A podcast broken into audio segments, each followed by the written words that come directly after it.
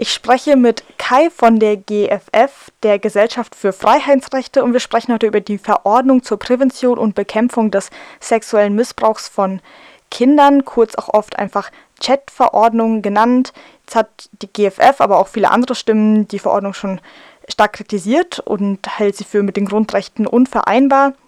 Kai, kannst du uns einmal grob beschreiben, was diese Chat-Verordnung überhaupt beinhaltet? Ähm, ja, die EU-Kommission hat äh, vor sechs Monaten ungefähr einen 130-seitigen Gesetzentwurf vorgestellt, äh, mit dem Ziel, äh, sexuelle Gewalt gegen Kinder zu bekämpfen. Und äh, natürlich, äh, was das Ziel angeht, äh, sind wir äh, voll dabei und sehen auch gute Möglichkeiten, wie man das Ganze bekämpfen kann. Wir sehen nur in dem Gesetzesvorschlag selber sehr wenig Möglichkeiten, dieses Ziel zu erreichen. Was will der Gesetzesvorschlag machen? Ähm, er will im Grunde die Ende-zu-Ende-Verschlüsselung auf unseren Geräten aufbrechen und äh, sämtliche Chatnachrichten, die wir haben und sämtliche Kommunikationen, die wir haben, überwachen und überprüfen, ob es zum einen Darstellung von sexueller Gewalt gegen Kinder äh, in diesen Nachrichten gibt, aber auch sogenannte äh, Cyber Grooming oder Grooming oder Anbahnungsversuche äh, bei Kindern kontrollieren, äh, ge äh, gegenüber Kindern kontrollieren. Das bedeutet, es wird überprüft, ob bestimmte Chatnachrichten dazu geeignet sind, dass sie im Vorfeld von äh, sexualisierter Gewalt gegen Kinder stattfinden. Und man will überprüfen, ob Erwachsene versuchen, Kinder dahin zu bringen und die schon im Vorfeld stoppen. Das ist natürlich unheimlich weitreichend und völlig überraschend äh, sehen wir diesen Groß großflächigen und weitreichenden Angriff gegen die Privatsphäre von allen EU-Bürgern mehr als kritisch. Dann sind wir auch schon mittendrin in den Kritikpunkten. Du hast gerade die Chatkontrolle schon genannt, die sich auf Kommunikationsdienste bezieht und die eben auch im Zentrum der öffentlichen Kritik steht. Kannst du einmal nochmal genauer beschreiben, wie sich das genau auf Ende-zu-Ende-Verschlüsselung auswirken wird und was das dann für digitale Kommunikation und für NutzerInnen bedeutet? Ja, ähm, das ist das Problem bei 130-seitigen Gesetzesentwürfen. Es ist immer ein bisschen schwierig, das in wenigen Minuten zu erklären. Im Kern geht es darum, dass nicht die Nachrichten selber angezapft werden, sondern dass äh, WhatsApp, Signal, ähm, Facebook im Zweifel auch, äh, gerade ähm, wenn es um na direkte Nachrichten geht, dazu verpflichtet werden sollen, dass äh, nachdem die Nachricht angekommen ist, überprüft wird, was denn in dieser Nachricht steht. Das heißt, es ist jetzt nicht so, dass die Ende-zu-Ende-Verschlüsselung selber, also dass die Nachricht, ähm, während sie übertragen wird, aufgebrochen wird, sondern hinterher. Also es ist ein bisschen so, als würde man sagen, ähm, wir halten uns zwar an das Briefgeheimnis, aber wir stehen bei dir zu Hause daneben, während du deine Briefe öffnest. Und das wäre jetzt okay. Natürlich äh, kann man dann sagen, und das macht die zuständige Kommissarin hin und wieder auch, dass die Ende-zu-Ende-Verschlüsselung technisch gesehen gar nicht aufgebrochen wird. Aber sobald irgendjemand sagt, technisch gesehen machen wir das gar nicht, ist schon klar, dass es im Kern eigentlich aufgebrochen werden soll.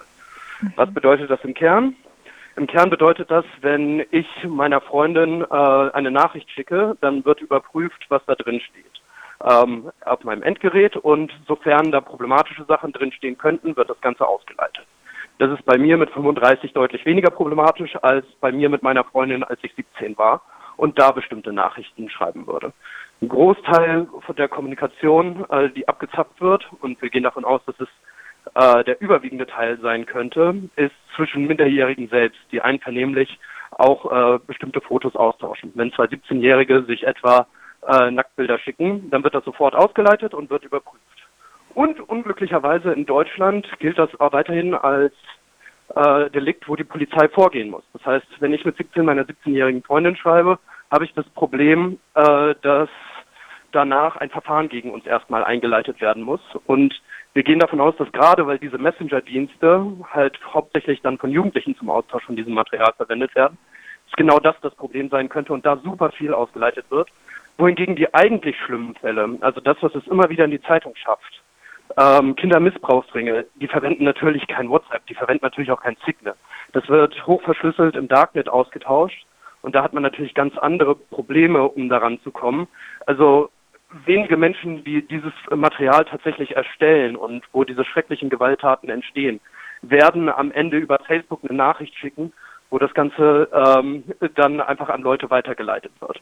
Wir vertreffen hiermit einfach die Falschen und wir geben damit gleichzeitig eines der Kernprinzipien von liberalen Demokratien auf.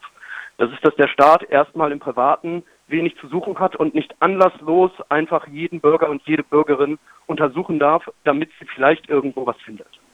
Das ist, glaube ich, der Kern für uns alle, dass wir äh, am Ende nicht mehr darauf vertrauen können, dass unser Handy privat bleibt, sondern dass jeder und jede von uns immer und die ganze Zeit eine kleine Überwachung in seinem Handy mit sich dabei trägt. Mhm. Die GFF hat dann auch schon mal dazu veröffentlicht, dass das zu sogenannten Chilling-Effekts führen kann. Kannst du einmal erklären, was das bedeutet? Ja, ähm, Ende-zu-Ende-Kommunikation ist besonders für vulnerable Gruppen äh, unglaublich wichtig. Das sind JournalistInnen, das sind Anwälte, das sind aber auch marginalisierte Gruppen, das sind AktivistInnen. Diese Menschen müssen darauf vertrauen können, dass sie miteinander oder auch untereinander, also Journalisten mit Anwälten, äh, so kommunizieren können, dass niemand anderes das Ganze abhören kann. Und dadurch, dass wir nun eine Hintertür in jedes Handy einbauen, steigt natürlich die Gefahr, dass diese Hintertüren auch anders genutzt werden. Und dadurch, dass wir die Ende-zu-Ende-Verschlüsselung aufbrechen, können sich eigentlich Leute nur noch wirklich vertrauensvoll persönlich miteinander treffen und nicht mehr untereinander schreiben. Und das trifft natürlich besonders die Gruppen, die ähm, in der Meinungsvielfalt eine besonders wichtige Rolle spielen. Es können auch Whistleblower sein, das ähm, ist die Zivilgesellschaft, die tatsächlich darauf vertrauen muss, dass sie nicht die ganze Zeit überwacht wird. Und dadurch gehen wir davon aus, dass deutlich weniger Gruppen sich weniger gut äh, äh, vernetzen können und weniger gut kommunizieren können. Und dadurch haben wir dann natürlich die Sorge, dass diese Gruppen auch weniger aktiv in der Öffentlichkeit auftreten können. Man darf dabei auch nicht vergessen, dass es nicht nur um den Chilling-Effekt in Deutschland und Europa geht. Viele von den Gesetzen, die wir machen, haben Vorbildfunktionen für den Rest der Welt. Wenn man sich zum Beispiel das Netzwerkdurchsetzungsgesetz, ein bisschen technischer, ansieht, wo es darum ging, dass Facebook innerhalb von kurzer Zeit bestimmte problematische Inhalte runternehmen muss, dann war das die Vorlage für das, was in Singapur danach aufgebaut wurde. In Singapur wurden nur weniger Gewaltdarstellungen oder Volksverhetzungen getroffen, sondern unter anderem auch Oppositionelle, die sich im Vorfeld der Wahl kritisch gegenüber der Regierung geäußert haben. Es ist nicht auszuschließen, dass dieses Gesetz tatsächlich dann als Vorlage genommen wird für autoritäre Staaten zu sagen, wir machen hier etwas äh, das gleiche Prinzip, wie es Europa macht. Wir wenden es nur auf andere Straftaten an. Wir wenden es zum Beispiel darauf an, dass die öffentliche Ordnung beibehalten wird oder dass terroristische Gruppen überwacht werden. Und terroristische Gruppen sind in weniger liberalen äh, Gebieten als Deutschland und Europa nicht unbedingt das, was wir als terroristische Vereinigungen sehen, sondern häufig auch Oppositionelle. Deswegen gibt es einen Chilling-Effekt sowohl in Deutschland als auch sehen wir, dass es ein Problem geben könnte für die gesamte Welt mit, diesem Gesetzesvorlage, mit dieser Gesetzesvorlage. Okay, jetzt bezieht sich diese Chat-Verordnung ja nicht nur auf Kommunikationsdienste, sondern beispielsweise auch auf Hosting-Dienste. Kannst du beschreiben, was da das Problem ist? Ja, äh, das ist ein bisschen schwieriger. Äh, bei Hosting-Diensten geht es darum, dass ähm, es zum Beispiel äh, Dropbox, aber auch ähm, einfach äh, bestimmte Cloud-Dienste, die allgemein verwendet werden, das Ganze durchsuchen sollen. Hierbei aber keine rechtsstaatliche Prinzipien zwangsläufig anerkannt werden. Das heißt, ein Hosting-Dienst kann einfach für sich sagen, nach welchen Kriterien er, sie oder ähm, das Unternehmen halt das Ganze durchsucht. Ähm, man hat es jetzt bei einem Fall in den USA zum Beispiel gesehen, es war während Corona und äh, ein Vater hat äh, einen Ausschlag ähm, äh, an den Geschlechtsteilen von seinen Kindern zu einem Arzt geschickt und gefragt, ob das Ganze problematisch ist.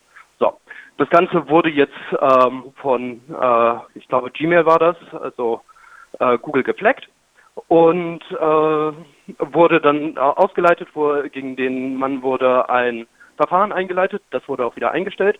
Das Problem ist allerdings, dass der Mann jetzt zum Beispiel keinen Zugang mehr auf seine, seinen Account oder seine äh, Daten mehr hat weil Google das einfach sperren kann und sagen kann, wir machen das so, wie wir das hier für richtig halten. Und es gibt eigentlich keine rechtsstaatlichen Mittel, die diese Person dann hat, sich dagegen zu wehren. Das Gleiche wäre dann auch vorstellbar in Deutschland. Jetzt ist es ja egal, ob es um Kommunikationsdienste, Hostingdienste oder Altersverifikation geht, soll meistens mit Filterprogrammen und künstlicher Intelligenz gearbeitet werden. Wo siehst du darin das größte Problem? Ja, ähm, ich arbeite ja relativ viel in der Digitalpolitik und ich habe das Gefühl, immer wenn die Politik nicht weiter weiß, dann holt sie ihren Zauberstab raus und sagt, AI kümmert sich darum. Ähm, äh, das Problem dabei ist, dass erstens die EU-Kommission auch nach ihrem eigenen Entwurf sich ausschließlich auf Zahlen von den Anbietern äh, beruft. Das heißt, von den Unternehmen, die tatsächlich äh, diese Programme herstellen.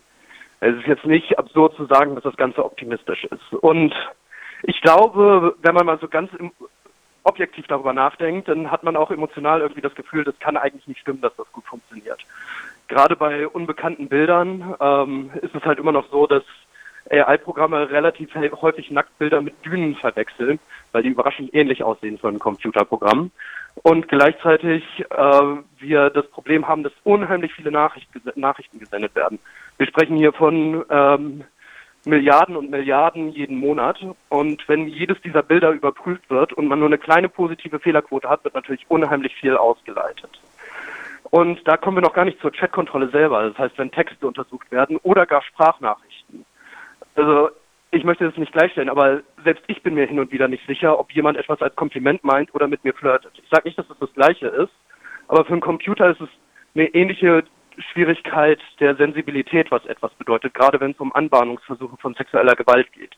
Was ist, was ist wirklich einfach nur hilfreich sein und was ist tatsächlich ähm, ein Anbahnungsversuch, den wir auf jeden Fall verhindern müssen. Computerprogramme können das nicht. Aber es wird die ganze Zeit im Entwurf so dargestellt, als das wird schon gehen, weil wir haben mit drei Unternehmen gesprochen und die sagen, sie kriegen das bestimmt hin. Fairerweise, mein Vertrauen bei diesen Unternehmen hält sich sehr in Grenzen. Und gerade um diese Computerprogramme anzulernen, werden unheimliche Mengen an Daten notwendig, die wir, die dann zu einer weiteren ähm, Ausleitung von unseren Daten führt, einfach nur zum Turnieren dieser Programme. Wir glauben erstens nicht, dass sie äh, dieses Ziel erreichen und zweitens, selbst wenn es eine geringe Fehlerquote ist, wird es weiterhin dazu führen, dass unheimlich viele Bilder rausgeleitet werden. Und ehrlich gesagt, als ich 17 war und wenn ich ein Nacktbild verschickt hätte, dann hätte ich jetzt relativ wenig Lust darauf, dass irgendein Beamter bei der EU sich das Ganze anschauen kann. Das gehört zum Kern der privaten ähm, Kommunikation dazu, dass auch einvernehmliche Bilder auf eine gewisse Art und Weise geschickt werden können und dass nicht das äh, der Hauptfokus von unseren Strafvermittlungsbehörden sein kann. In dem Kontext hat die GFF ja auch eine Informationsfreiheitsanfrage gestellt. Kannst du kurz beschreiben, was dabei rauskam? Ach, das gleiche wie immer. Es dauert ewig und genau das kam dabei raus, dass ähm, die EU-Kommission gesagt hat, äh, sie haben diese Daten ausschließlich von den Entwicklern dieser Dienste. Jeder, der sich so ein bisschen im AI-Kontext auskennt, weiß, dass Unternehmen gerade bei diesen Fragen immer deutlich mehr versprechen, als am Ende bei rauskommt. Deswegen ähm, würden wir wenigstens, und das ist das Minimum dessen, was eigentlich ein guter Gesetzgeber machen muss, erwarten, dass da auch neutrale äh, Stimmen gehört werden oder Stimmen, die das Ganze kritischer sehen. Beides ist absolut notwendig. Und wir sehen, dass hier sowohl von der Polizei als auch von Kinderschutzbunden relativ häufig Kritik daran kommt und dass die Hoffnungen, die damit geschürt werden, wahrscheinlich nicht erreicht werden.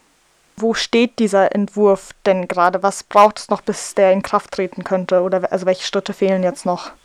Ja, also der Entwurf wurde jetzt gestern im zuständigen Komitee äh, im EU-Parlament vorgestellt. Das ist nach der Veröffentlichung der zweite Schritt. Das heißt, Ende dieses Jahres, das ganze nächste Jahr gehen wir davon aus, dass wir ähm, damit zu kämpfen haben. Ich tue mich immer schwierig bei diesen Vorhersagen, wie das Ganze weitergeht weil das so ein bisschen behauptet, dass Sachen vorherbestimmt werden. Ich glaube, die Frage, wie es weitergeht, ist auch eine Frage, wie sehr wir uns als Zivilgesellschaft und wie sehr sich auch die Gesellschaft und Politik dafür einsetzen, dass es halt nicht weitergeht und dass dieser Vorschlag gestoppt wird. Wenn wir unsere Kräfte daran legen und viele PolitikerInnen haben schon klar und deutlich gemacht, gerade in Deutschland, dass mit ihnen die Chatkontrolle eigentlich nicht kommen soll, dann glaube ich, gibt es gute Möglichkeiten, das Ganze zu verhindern. Aber nichts davon ist natürlich, passiert einfach so, sondern es braucht viele Leute, die sich dafür einsetzen. Und die GFF ist jetzt seit der Veröffentlichung des Entwurfs mit voller Kraft dabei, diesen Gesetzesentwurf zu stoppen, bevor wir danach wieder vor Gericht gehen müssen. Und wir gehen davon aus, dass es auch vor dem Europäischen Gerichtshof nicht standhalten wird, weil es einfach die Grundrechte dermaßen einschränkt. Aber es ist natürlich unsere aller Aufgabe, daran zu arbeiten. Jetzt wurde ja deutlich, dass die Chat-Verordnung kein geeignetes Mittel ist zur Prävention und Bekämpfung von sexuellem Missbrauch. Was wären denn zum Beispiel Alternativen so als Ausblick? Ja, da muss man tatsächlich, glaube ich, auch auf die Experten verweisen. Sowohl Polizeien äh, als auch Kinderschutzbünde geben da exzellente Vorgaben, was man machen kann. Man kann Strafverfolgungsbehörden tatsächlich stärken an dieser Stelle. Wir haben nicht genug Polizeien, die IT-Forensik betreiben. Wir haben nicht genug Mittel, um tatsächlich das Material, von dem wir jetzt schon Kenntnis haben, weiter zu verfolgen. Es geht ja nicht nur darum, dass diese Bilder aus dem Internet genommen werden. Es geht vor allem darum, dass diese Bilder gar nicht erst entstehen. Da werden Sie auch viele Leute finden, die sagen, lieber weniger Geld in die Chatkontrolle stecken und weniger Energie, sondern stärkt einfach unsere Arbeit. Wir brauchen Personal, wir brauchen Leute, die daran arbeiten. Und bei IT-Forensik gibt es unheimlich viele Mittel, dahinterher zu gehen. Ähm, in den USA wurde jetzt zum Beispiel ein Kinder, äh, äh, Kinderpornografiering aufge, äh, aufgebrochen, dadurch, dass Bitcoins nachverfolgt wurden, durch relativ technische Verfahren. Aber dadurch, dass die Zahlungsströme nachverfolgt werden konnten, sind sehr viele Menschen aufgeflogen, die tatsächlich diesen Missbrauch begangen haben. Und nicht Leute, die eine Nachricht über Facebook oder WhatsApp schreiben. Das ist nicht der große Teil von dem, was da passiert. Dann natürlich die ganzen anderen Sachen. Wir brauchen Bildung für Kinder, die sagt, wie geht man tatsächlich mit dem Internet um? Was sind problematische äh, Anbahnungsversuche? Was sollte man nicht schicken? Was sollte man auf gar keinen Fall schicken? An wen kann man sich wenden? Ähm, Beratungsstellen stärken. Die ganzen Sachen, die vielleicht ein bisschen langweiliger klingen, als wir haben einen Zauberstab, der jetzt das Ganze löst und wir lassen ein Computerprogramm drüber laufen, die aber ganz klassische Arbeit ist, die die Basis dafür legt, dass wir diese Verbrechen mehr und mehr und besser und besser in der Zukunft bekämpfen können. Vielen Dank, Kai. Das war's von meiner Seite, außer du hast noch irgendwas, was du hinzufügen möchtest. Ja, ähm, wie immer, äh, vielen Dank, dass ihr uns eingeladen habt. Äh, die Gesellschaft für Freiheitsrechte wird weiter daran kämpfen und wir freuen uns natürlich über jede Unterstützung, sowohl für die Sache als auch natürlich für unsere JuristInnen, ähm, die dafür kämpfen, dass dieses Gesetz es gar nicht erst äh, in die Realität schafft.